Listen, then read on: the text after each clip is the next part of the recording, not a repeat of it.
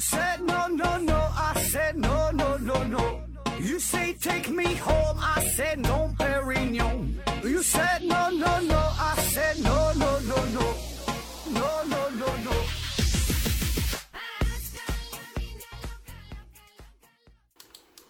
拼命探索，不计后果。欢迎您收听《吃烤盒子》，本节目由喜马拉雅平台独家播出。今天呢，还是回答听友的问题。第一个问题，幺三六八六三零提问说：盒子老师，为什么历史上的强国大部分都有海岸线，都有强大的舰队？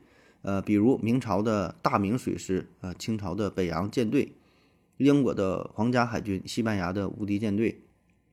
海军真的这么重要吗？呃，如果是的话，那么以后北冰洋开发了，俄罗斯会成为超级强国吗？呃，下边有有人帮着回答说，呃，这个铁路出现以前呢，大规模运货只能靠航运，嗯、所以高度发达的文明要么在河边，比如说尼罗河两河流域哈、恒河、长江、黄河，要么在海边啊，比如地中海沿岸。说这个强国呀，都在海边儿哈，都有海岸线，哎，离不开大海。嗯，首先吧，这个问题咱们可以从统计学上的数据看一下，因为啥呢？世界上本身嗯、挨着海的国家这比例就比较多。你看全世界啊，现在说全世界呢，大约是一百九十七个国家啊，上下可能稍微有点小出入哈，咱就按二百个算，全世界二百个国家，那其中呢，有一百五十个国家是与海洋沾边的。啥叫与海洋沾边哈？要么它是岛国啊，像日本、呃英国、新西兰这样的；要么是岛国哈，要么就是临海的国家，像咱中国、美国，对吧？朝鲜，哎，这都是有海岸线。所以呢，你看这二百个国家，一百五十个跟海沾边，这就占了四分之三。那么按照这个比例换算一下，那强国临海的概率就更大。这本身靠着海的国家它就多呀，对吧？所以按这比例算一下，咱说如果是十个强国当中，那么就得有七个半是临海的，啊，四分之三嘛，啊，所以这个邻国抢海也不是什么稀奇的事儿啊，对吧？那弱国它也临海，只不过临海的国家很多啊。然后你注意到了临海这个问题。另外呢，就是嗯啊，确实啊，临海的国家这个有很大的海洋资源的优势啊。我想呢，这个也是你要问的这问题的重点啊。其实也不一定是海洋了，包括说江河湖海，哎，沾着水了呀，这些呃国家呢都有一定优势啊，都比较强盛。包括说一个国家的内部，就是一个国家这些省市经济分布也不均匀，对吧？临着海的、临着江的、靠着大江大河的，普遍呢都很发达。咱就说咱国家，咱国家这个这就挺明显的。你看东南沿海地区，那绝对是呃经济非常强盛，对吧？改革开放以前它也是，改革开放之后也是，这各朝各代它它一直它都是呃挨着海的挨着河的，对吧？它都是它的商业都发达。你看，就算咱说除了东南沿海，你就往北边点儿，那像青岛、大连这样的城市，它也是比较发达的啊。还有长江沿线儿，呃重庆、武汉、南京、苏州，一直到出海口到上海，对吧？历来它都是都是经济的重镇，还有像岳阳、九江，这都是商业重镇，对吧？你看美国呢，有这个五大湖地区，啊，埃及那个尼罗河沿岸，欧洲地中海这一圈儿，美国东西海岸，啊，再到这个呃欧洲这边这个葡萄牙、西班牙，哎，这都是强国呀，对吧？这原来那航海这多厉害，对吧？都是挨着海。你再往以前说，咱这个四大文明古国，就是自打有文明的时候，这就是挨着河边，两河流域，对吧？咱们的长江、黄河，对吧？印度河，呃，还有这个尼罗河，对吧？都是挨着河的。那么这样的话，就啊离水比较近嘛，这就是为人类的生存发展，呃，提供了一个最最基本的这个这个条件，对吧？无论是古代你是喝水呀，对吧？你是种田呐，都离不开水。再包括经济发达之后，仍然是啊，仍然离不开。那咱直接回答你的问题啊，说为什么临海的国家相对来说感觉经济更发达，就是因为这个海运比较方便啊，这个成本比较低啊。就算是现在也是如此。你看现在这个海运仍然是非常重要的运输方式。那有一些东西你在陆地上根本就没法运。咱之前有期节目讲那个大火箭哈，说大火箭怎么怎么运过去的。嗯，咱不说嘛，那个天津有一个制造火箭的地儿哈，在天津组装完事儿之后，怎么运到这个南昌发射基地的？走的就是海路啊，因为陆地上运这东西受到很多的限制，嗯，高山呐、高原呐、隧道啊，对吧？有地方过不去，火车根本就走不了啊。那空运的话，空运它也拉不了，而且啥呢？空运的运输能力非常有限，成本非常非常高。所以呢，综合来看，放眼全球贸易的话，全球这经济往来的话，海运是最适合的啊，成本是最低，运运量是最大啊。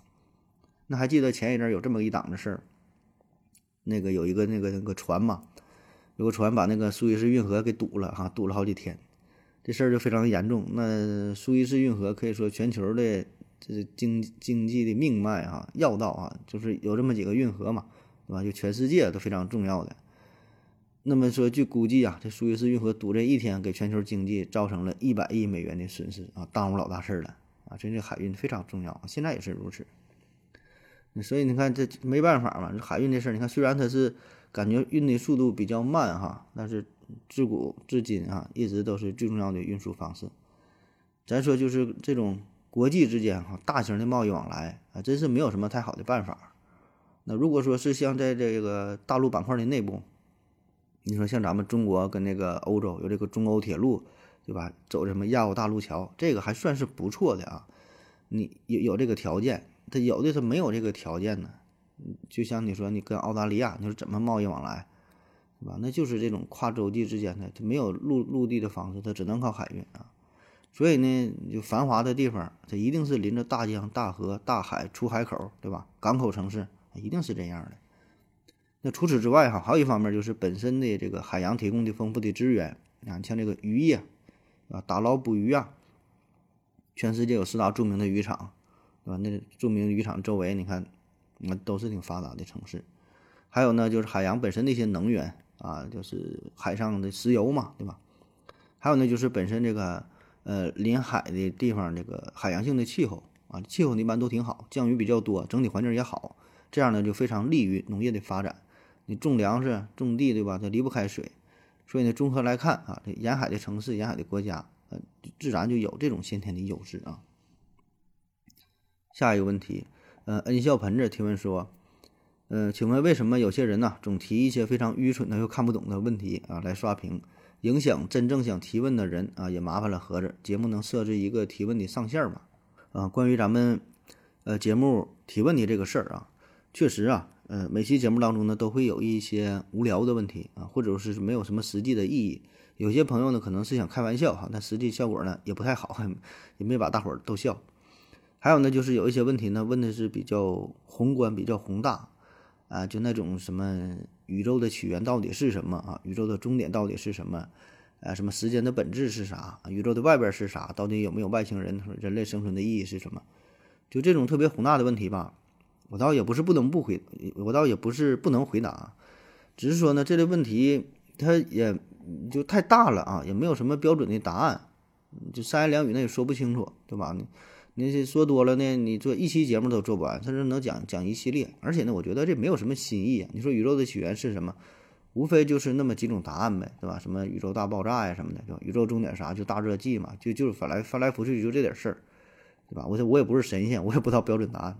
我我整的这些东西都是从网上抄的，对吧？就这点事儿啊，嗯，而且说很多东西吧，你说这些事儿吧，咱以前咱也都讲过啊，就这类说的嗯问题，你仔细听一听，以前全都有专题都聊过啊，所以你再回答呢，他也重复了，也没啥意思啊。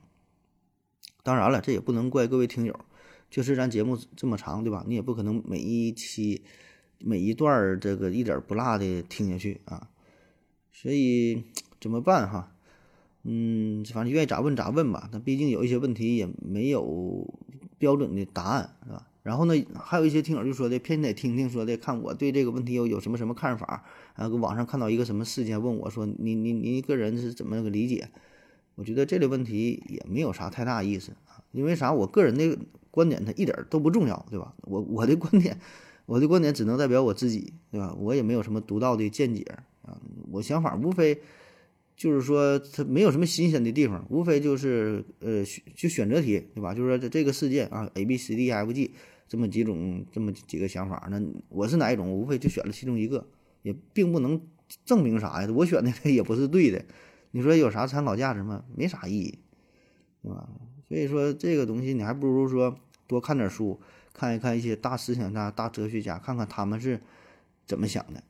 对吧？咱就做节目也是在网上抄，咱说实话，对吧？就网上东拼西凑的，都是普通人，也没有什么创新的思想，没有什么颠覆式的答案，对吧？然后这朋友说，能否设置一个提问的上限啊？我不知道你说这个提问的上限是指的什么意思？是不是说这个每期呃限制提问几个问题呀？就比如说每期每期限制一人只能提供一个，是不是这意思啊？这事儿吧，其实我之前也想过啊，就是之前有很多朋友一起问了好几个哈，是十好几个、好几十个。嗯，你要说限制吧，这倒是个办法，但是说你没有办法一一去审核，因为啥？咱一期节目都好几百个问题。我不可能说挨个的，我还得核实一下，我看这个人问了几个，这个人问了几个，对吧？这个工程量也是比较大啊，所以呢也没有啥实际意义，对吧？咱就是做节目，这个互相理解呗。那咱咱跟听友这个朋友关系，你说整的我还得说限制你，你就问一个呀，不能不能问多。那这这人说，哎，那我就换个名，换个小号再来整，整的是斗智斗勇，这没啥意思。本来一个挺欢乐的事儿啊，整的跟那个警察抓小偷似的，这个 毫无意义啊。嗯，所以。怎么办哈？我之前在节目当中还说过这个事儿，我说怎么提一个好问题，专门做一期节目跟大伙分享了，我就给大伙儿提个醒呗，对吧？但呢，最后一看，这个实际的用处啊也不大啊，也不大啊。所以呢，我现在能做的呀，就是尽量我自我就是筛选一下啊。就你现在听到的节目当中这些问题呢，实际上是已经被我筛选过的啊。也就是说，有一些实在是太无聊了、太没有意义的问题、太没有营养价值的问题。我已经给忽略掉了啊，呃，读也不读了。我原来呢，我的态度还是说互相尊重啊，互相尊重，就是不管你什么样的问题，是开玩笑也好呀，还是说真心不懂啊，真心求教啊，还是说抱有其他什么态度啊，什么目的，只要你留言在咱这么这个提问的板块留言，我都给你念一下。我觉得这就是互相尊重，对吧？因为你喜欢咱们节目，重视咱们节目。呃，才留言，对吧？这留言是对咱们最大的支持，所以互相尊重，对吧？你留言我就念。但是呢，后来我觉得有一些问题，就是我尊重你，但是但是你实在不尊重我，对吧？那么你这问题我念出来之后呢，反而是对其他听友的不尊重啊！因为做节目，大伙儿听听节目，这是一个公共资源，对吧？占据了各位听友这个宝贵的时间啊！因为你。这玩意儿还不像说的视频的，呃，不像说的文字的形形式，写出来之后一看，这个听友留言实在太没意思，人不看了，看下一篇。你听节目的话，也不知道你这个废话说多长时间，他他跳转到下一段吧，可能中间又错过了一些东西，所以呢一直在这块听，你废话太多了，就是占据了各位听友宝贵的时间。所以呢后来干脆啊，呃，有一些东西我就直接给忽略了，这个玩意儿也是互相理解吧。你看这废话说了这这么半天，对吧？一点用没有。下一个问题。李碧刀提问说：“请问何志老师，请问如何评价偷了老刘蚂蚁森林能量被他拉黑事件？啊，你看刚说完这个事儿啊，这个就是属于这就没有什么意义的问题啊。首先他说这个事儿，我不知道是咋回事儿啊。什么叫老刘偷了老刘蚂蚁森林能量？这是事件，这什么事件？这我不知道这个事件。然后又被什么被他拉黑了？让我评价一下这事儿，我都不知道啊。然后我说评价，我咋评价？”就算我知道，我说评价，我说这个，是是老刘不是人呢，还是说偷他人就不是人呢？这这这该死，千刀万剐呀，没有啥意义，是我个人的看法，你说能咋的，对吧？下一个问题，李必刀提问说，嗯，你好，何子老师啊，快到教师节了，首先呢，祝您教师节快乐啊！我想提问一个考古学的问题啊，你看咱这个问题，这哪方面都会啊。我们都知道传国玉玺呀，有很多传奇故事。啊，尽管找不到了，可为什么我们连盖有传国玉玺文的文物啊都没有出土？在历史上呢，如此重要的东西，呃，难道只有象征意义？啊，下面呢有人帮着回答说，传国玉玺，嗯，是秦朝赵正刻的，嗯，本意是象征着王权，象征着呃是王权的象征，不是实用的。汉朝有。天有天子八玺的说法，呃，每个图章有不同的使用范畴，用不到传国玉玺。还有呢，秦朝没有纸啊，字是写在竹简上的，卷上之后呢，用这个胶泥啊封印，呃，密封涂印，印是打在胶泥上的，然后呢用火烤干，呃，那边收到信儿，把这个封泥砸开啊，所以你找不到这个印戳了。说这个传国玉玺这个事儿啊，传国玉玺。首先咱咱明确一下哈，这个传国玉玺一定一共有几块哈？大伙想想，传国玉玺有有几块？那普遍的想法可能传国玉玺这个这不一定啊，对吧？这每个皇帝上任之后都得有一个自己的玉玺呀，就像咱自己名字一样，对吧？你刻个自己的这个一个戳儿，对吧？比如说老刘哪天当皇帝了，上面就得写个刘敬正印，对吧？就他的玉玺啊，呃，但实际上呢，传国玉玺，哎，这个呢就一块儿，嗯，就一个，各朝各代就一直都这么一块儿。嗯，话说呢，秦始皇统一天下，命令丞相李斯啊，让他书写，然后呢，刻了这枚传国玉玺，上面呢写的叫“受命于天，既寿永昌”啊，什么意思啊？受命于天就说明我是，呃，顺应了天命，让我当的皇上。哎，既寿永昌呢，就是说让咱国家呀，让咱的子民呐长寿啊、安康啊，国家这个这个永远的昌盛啊、繁荣啊，就好话呗啊。那么传国玉玺是用什么刻的呢？啊，好材料哈，传说呢。用了一块玉啊，就是和氏璧，哎，这个有名啊，上好的玉材。那么这个玉玺呀，刻完之后，这就成为了皇权的象征。呃，就像刚才那位听友说的，实际上呢，它这个更多的是一个象征的意义，它不是一个实用件啊，不是说有点什么事儿往上扣一个，轻易都不扣，基本它就不扣啊。这个玉玺，传国玉玺就这一个，那其他的玉玺呢，皇上用的那有的是。办点什么事儿啊？证明说的这个是你看，就是皇皇上的皇上口谕啊，或者说哎颁发什么圣旨扣个章，那是另外一回事儿。传国玉玺基本都不会扣，你说他往哪上扣，对吧？这个意义是相当之重大，它不是实用的东西。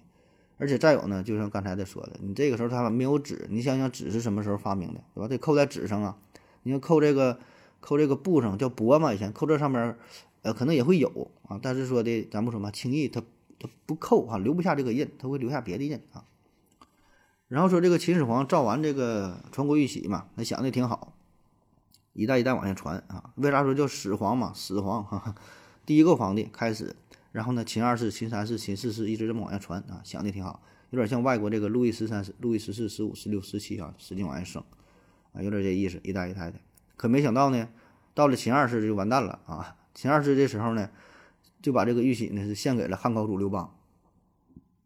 那么从此以后，这个玉玺呢就成了汉代的国之重宝，哎，国之重宝。那一代一代呢再继续往下传，哎，后边呢历朝历代这个玉玺呢，呃，一直都是世人争夺的对象啊，就是说。你真的当皇帝了，你没有这个玉玺呀，稍微就差点意思啊，叫白板皇帝啊，白板他 没有没有这个玉玺，你必须不但得争夺下下来这个王权，把这个玉玺还得整到手，哎，这个你证明哎这真正的皇帝，对吧？你受制于天命嘛，那玉玺就是一个呃一个符号，一个精神啊，一个一个象征啊。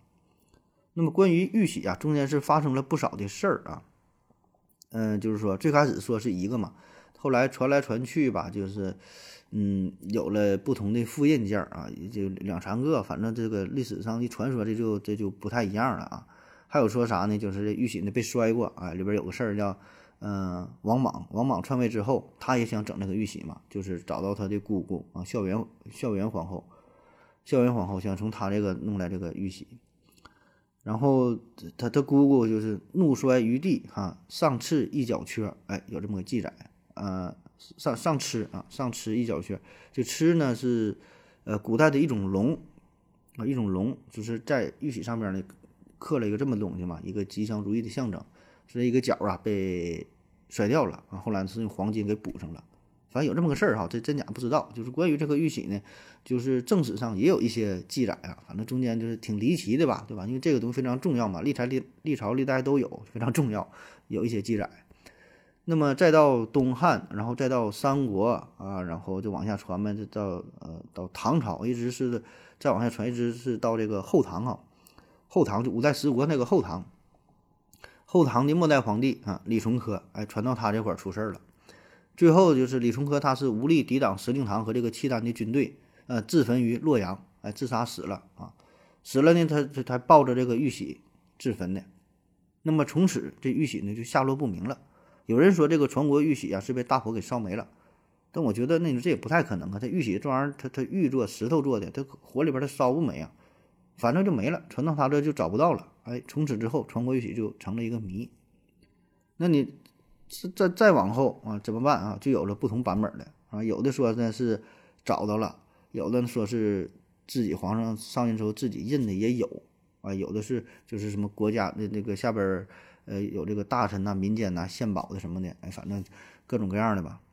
反正就到这个时候，就是每个皇帝也都有自己的玉玺，那皇上保证得有自己的玉玺，但是不是之前那块儿，那就不知道了啊。出了很多的版本啊，上面刻的字儿也不一样了，用的材料也不一样了，甚至说就是颜色也不一样了，黑的有白的有绿的呀。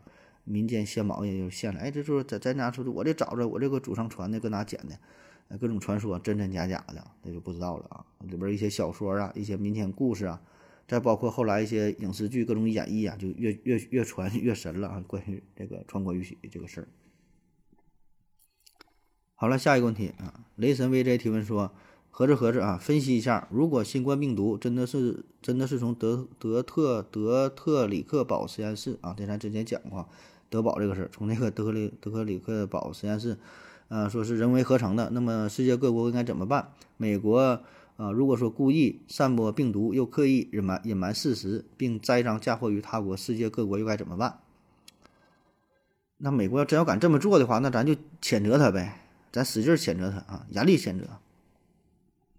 下一个问题，S H N K S 二九七提问说：何总，请问一下，嗯、黑格尔在小逻辑里面说的那个自为存在是什么意思？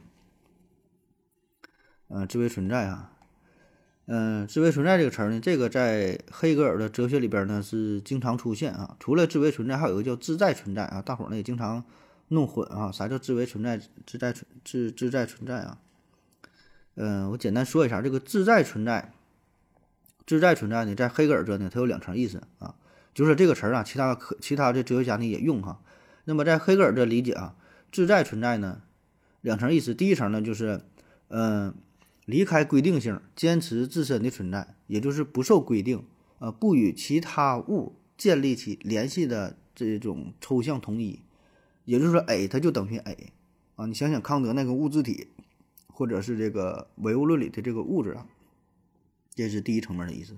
第二层面呢，就是潜在的、尚未实现出来的、精神还没有达到的自觉的那个状态啊，这就是目的论了啊。那么自为存在哈，自为存在啥意思？要想了解自为存在，就要先了解康德的这叫统觉啊，统觉这个概念。那统觉呢，具有综合统一性，这就是黑格尔所说的自为，也就是一切表象是为我存在的。是能够在与他物的交换之中保持自身的。自为存在的核心呢，就是要求在物的存在之中看到我的存在。哎，这就需要强调外物是为我的，我要内化它于自身之中。物呢，只不过是潜在的自我意识。不知道你听明白没啊？反正我是没说明白。下一个问题，这求是不要再提问了。提问说，自愿放弃自由是不是一种自由？比如呢？